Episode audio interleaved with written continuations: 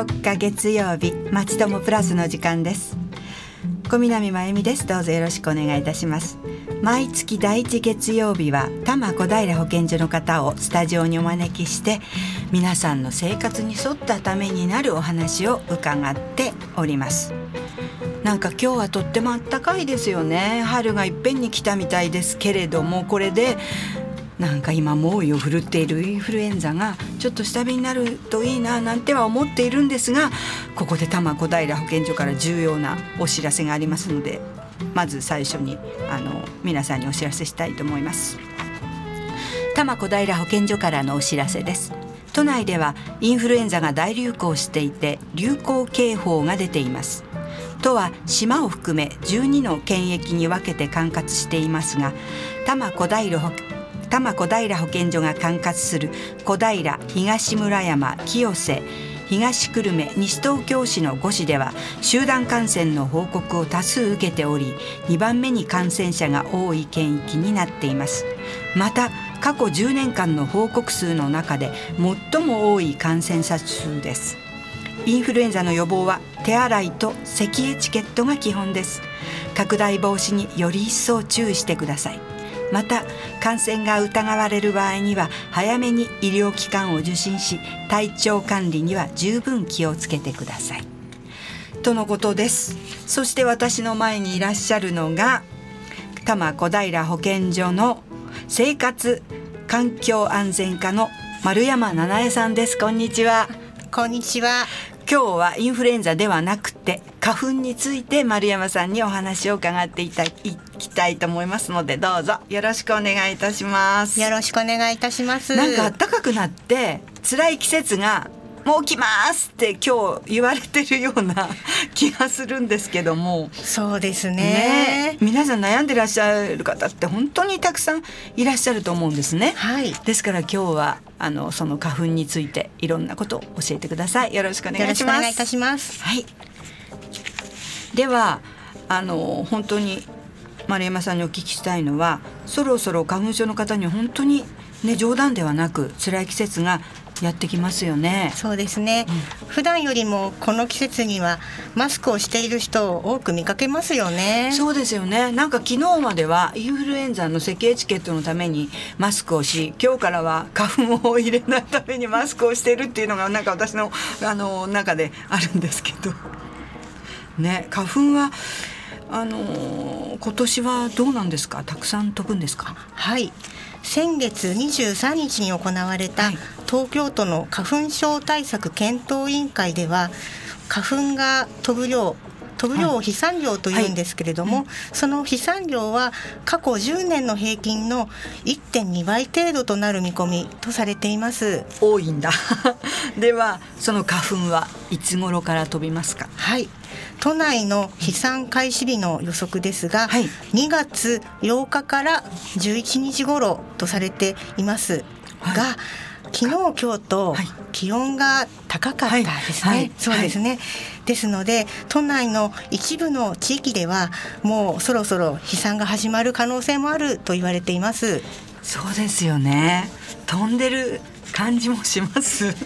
本当暖か暖かくなってくるのはねあのなんか気持ちもねなんかウキウキして嬉しいんですけれど花粉が飛ぶのはあんまり嬉しくないですよね。そうですね、では飛散開始の発表があったら花粉の花粉症のね症状に気をつけるようにしないといけないっていうことですけどもしないといけませんね。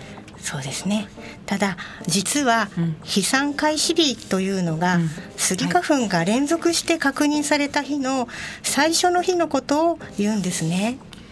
じゃあ今日飛んでも明日飛ばなかったら最初の日じゃないから違うんですか？はいお庭の木の花が少しずつ咲くように、うん、杉の木の花も早く咲く杉の木もあればゆっくり咲く杉の木もありまして、はい、まあ、早く咲く花があるから早く飛ぶ花粉も中にはあるということなんです。ですから飛散開始日より前でも花粉は少し飛んでいるんですよ。ではもう今日も飛んでいるかもしれないんですね。そうですね。都内では多摩小平保健所も含めて12箇所で花粉を顕微鏡で数えているんですけれども、はいはい、今年1月初めからスギ花粉がわずかですがもう計測されています。そうなんだ。はい、花粉の測定結果は、東京都福祉保健局のホームページアレルギー情報ナビに掲載されていますのでぜひご覧になってください。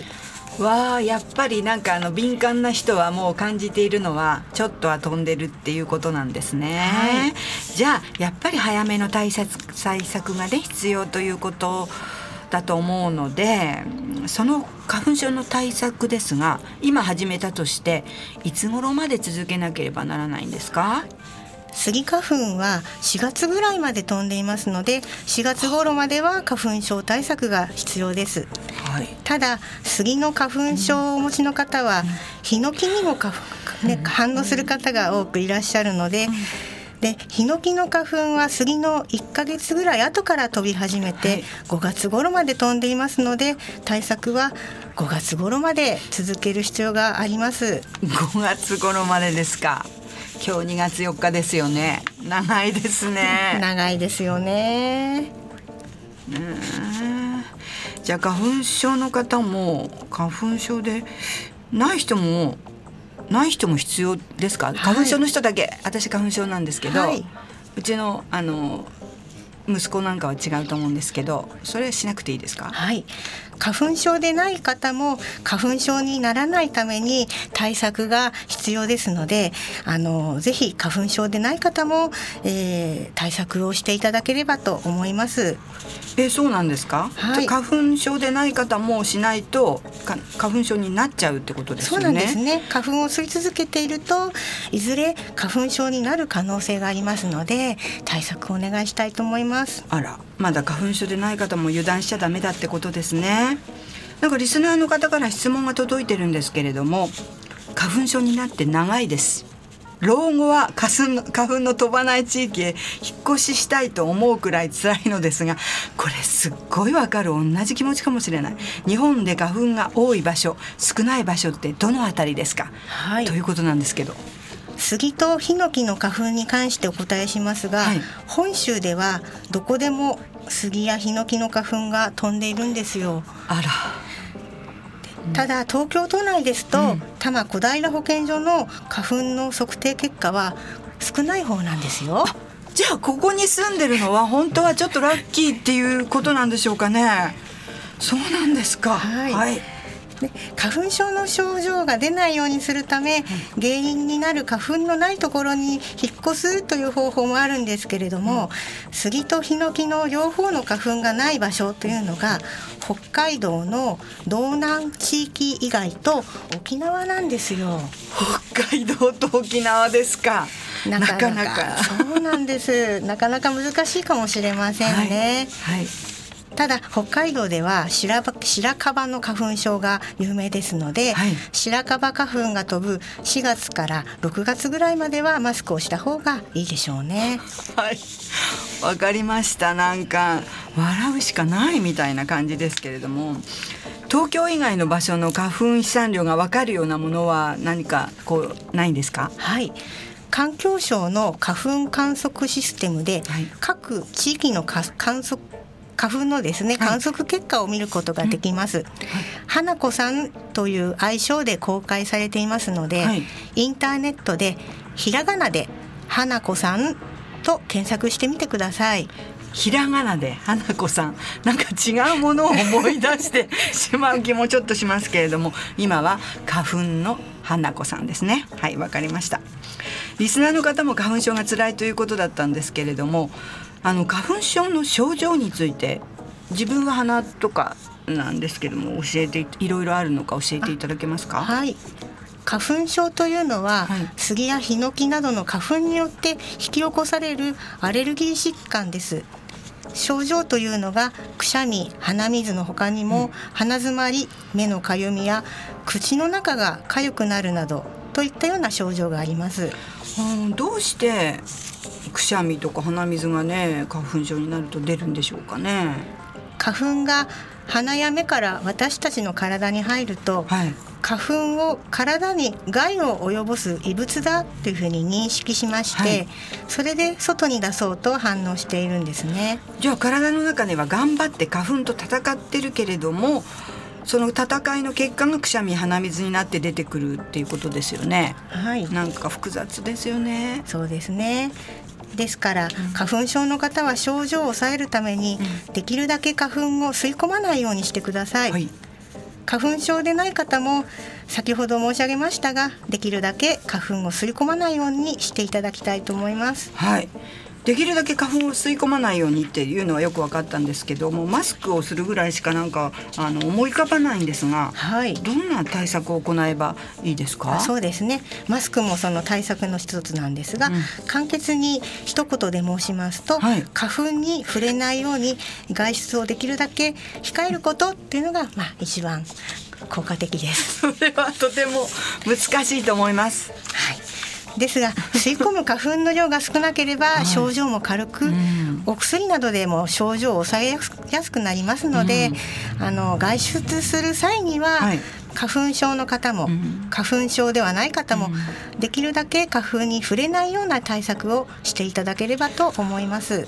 なるほど。花粉に触れないような対策それはあの具体的に言うとどんな対策になるんでしょうか？はい、外出する際の対策は3つあります。はい、1つ目はマスク、はい、2つ目はメガネ、はい、3つ目は帽子、4つ目は花粉がつきにくい生地の服装です。はあ、マスク、メガネ、帽子、花粉がつきにくい生地の服装ですね。そうです。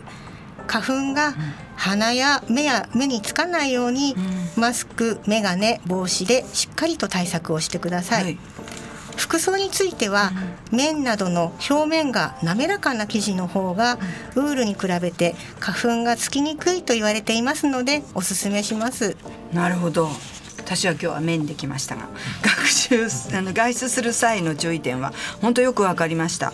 でもそれの格好で対策をして家に帰ってきた時ですね。はい。これはどうしたらいいですか？はい、ま家に帰ってきた時の対策としましては、はい、4つありまして。4つ。はい、はい、1つ目は洋服についた花粉を払ってから家の中に入る、はい、2つ目は手洗い、はい、3つ目はうがい四つ目は洗顔です。洗顔。顔を洗うってことですね。はい。わかりました。えー、っと花粉を払ってから家に入る。手洗いをするうがいをする洗顔顔を洗うですね。はい。洋服の花粉を払って手洗いうがい洗顔をしてしっかりと体についた花粉をえ取ってください。わかりました。はい。ではちょっとここであの丸山さんからのねリクエストで牧原紀之のどんな時も聞いていただいてそれからまたいろんな対策についてお話を伺っていきたいと思います。ではよろしくお願いします。牧原紀之でどんな時も。多摩小平保健所の生活安全課丸山さんにスタジオに来ていただいて花粉についてお送りいたしております。丸山さん後半もよろしくお願いいたします。お願いいたします。はい。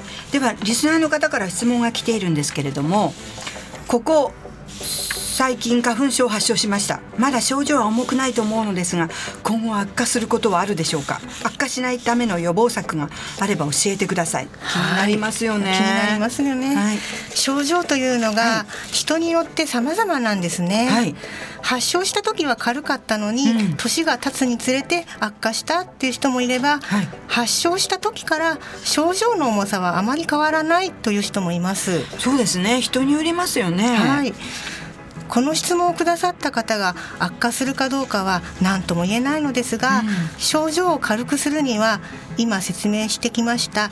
花粉を吸い込まないようにするというのが大切ですね。なるほど。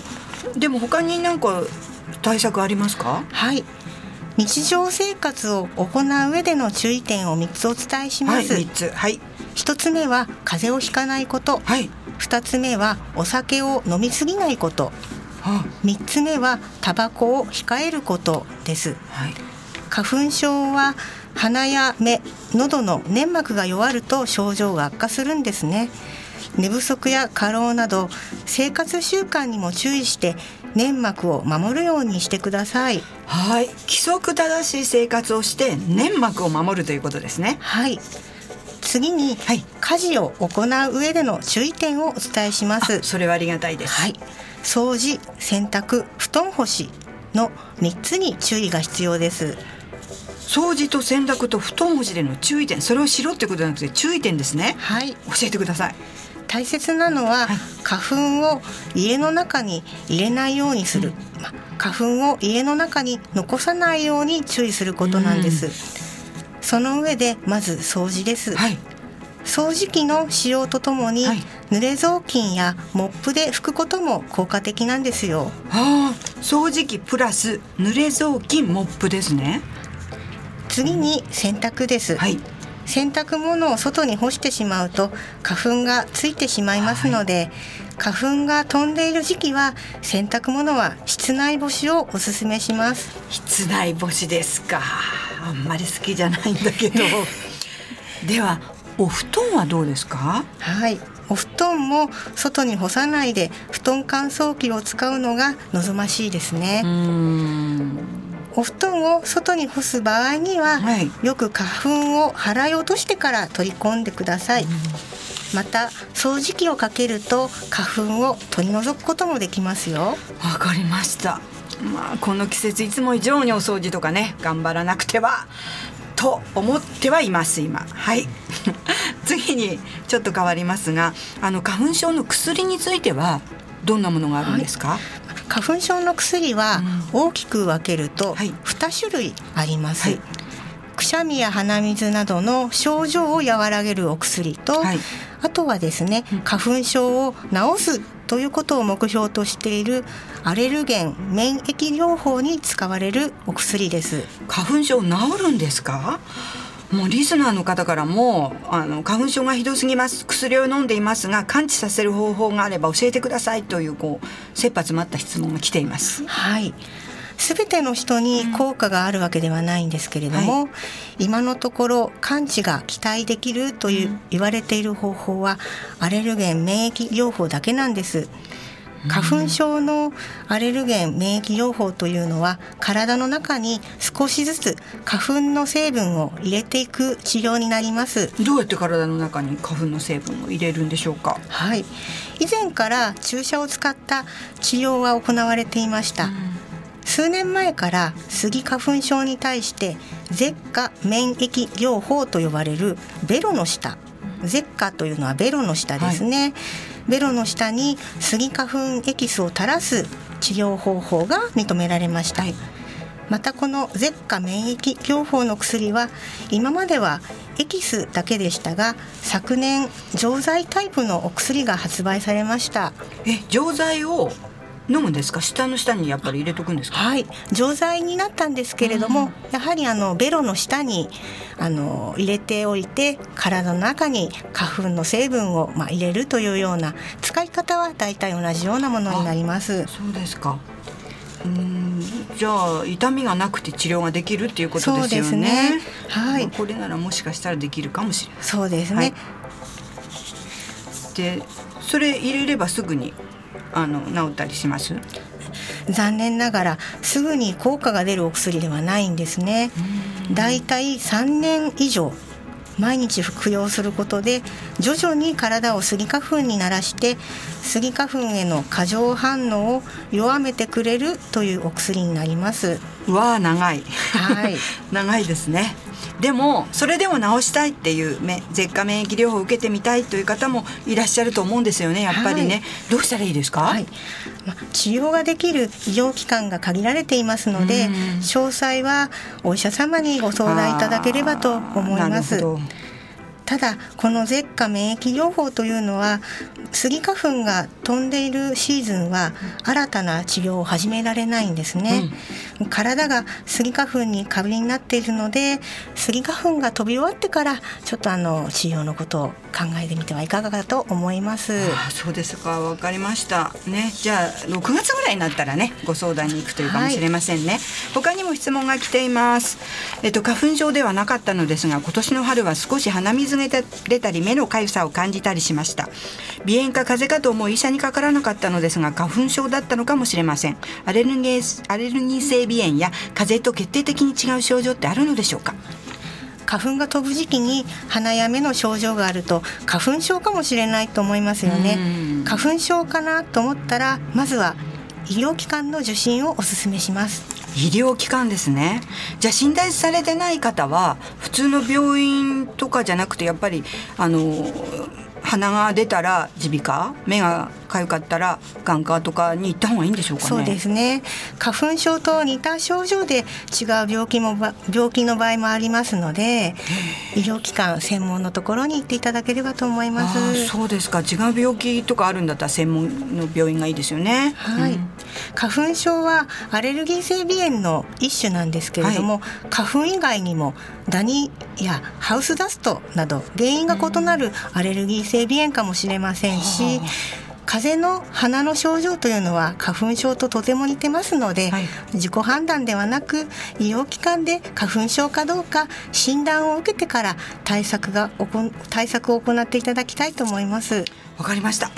ね、花粉症というと杉やヒノキのイメージがありますが他の花粉でも同じような症状を起こすっていうこともあるんでしょうか？はい。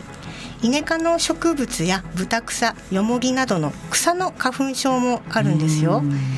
これらは夏や秋に花が咲くので夏や秋に花粉症のような症状があればイネ科やブタクサヨモギなどの花粉症かもしれませんね。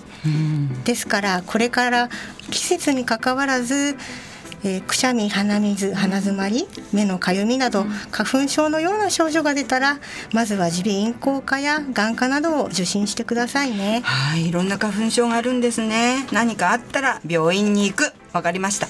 最後に何かありますか？はい宣伝になりますが、はい、今月多摩小平保健所では花粉症対策の展示を行っています。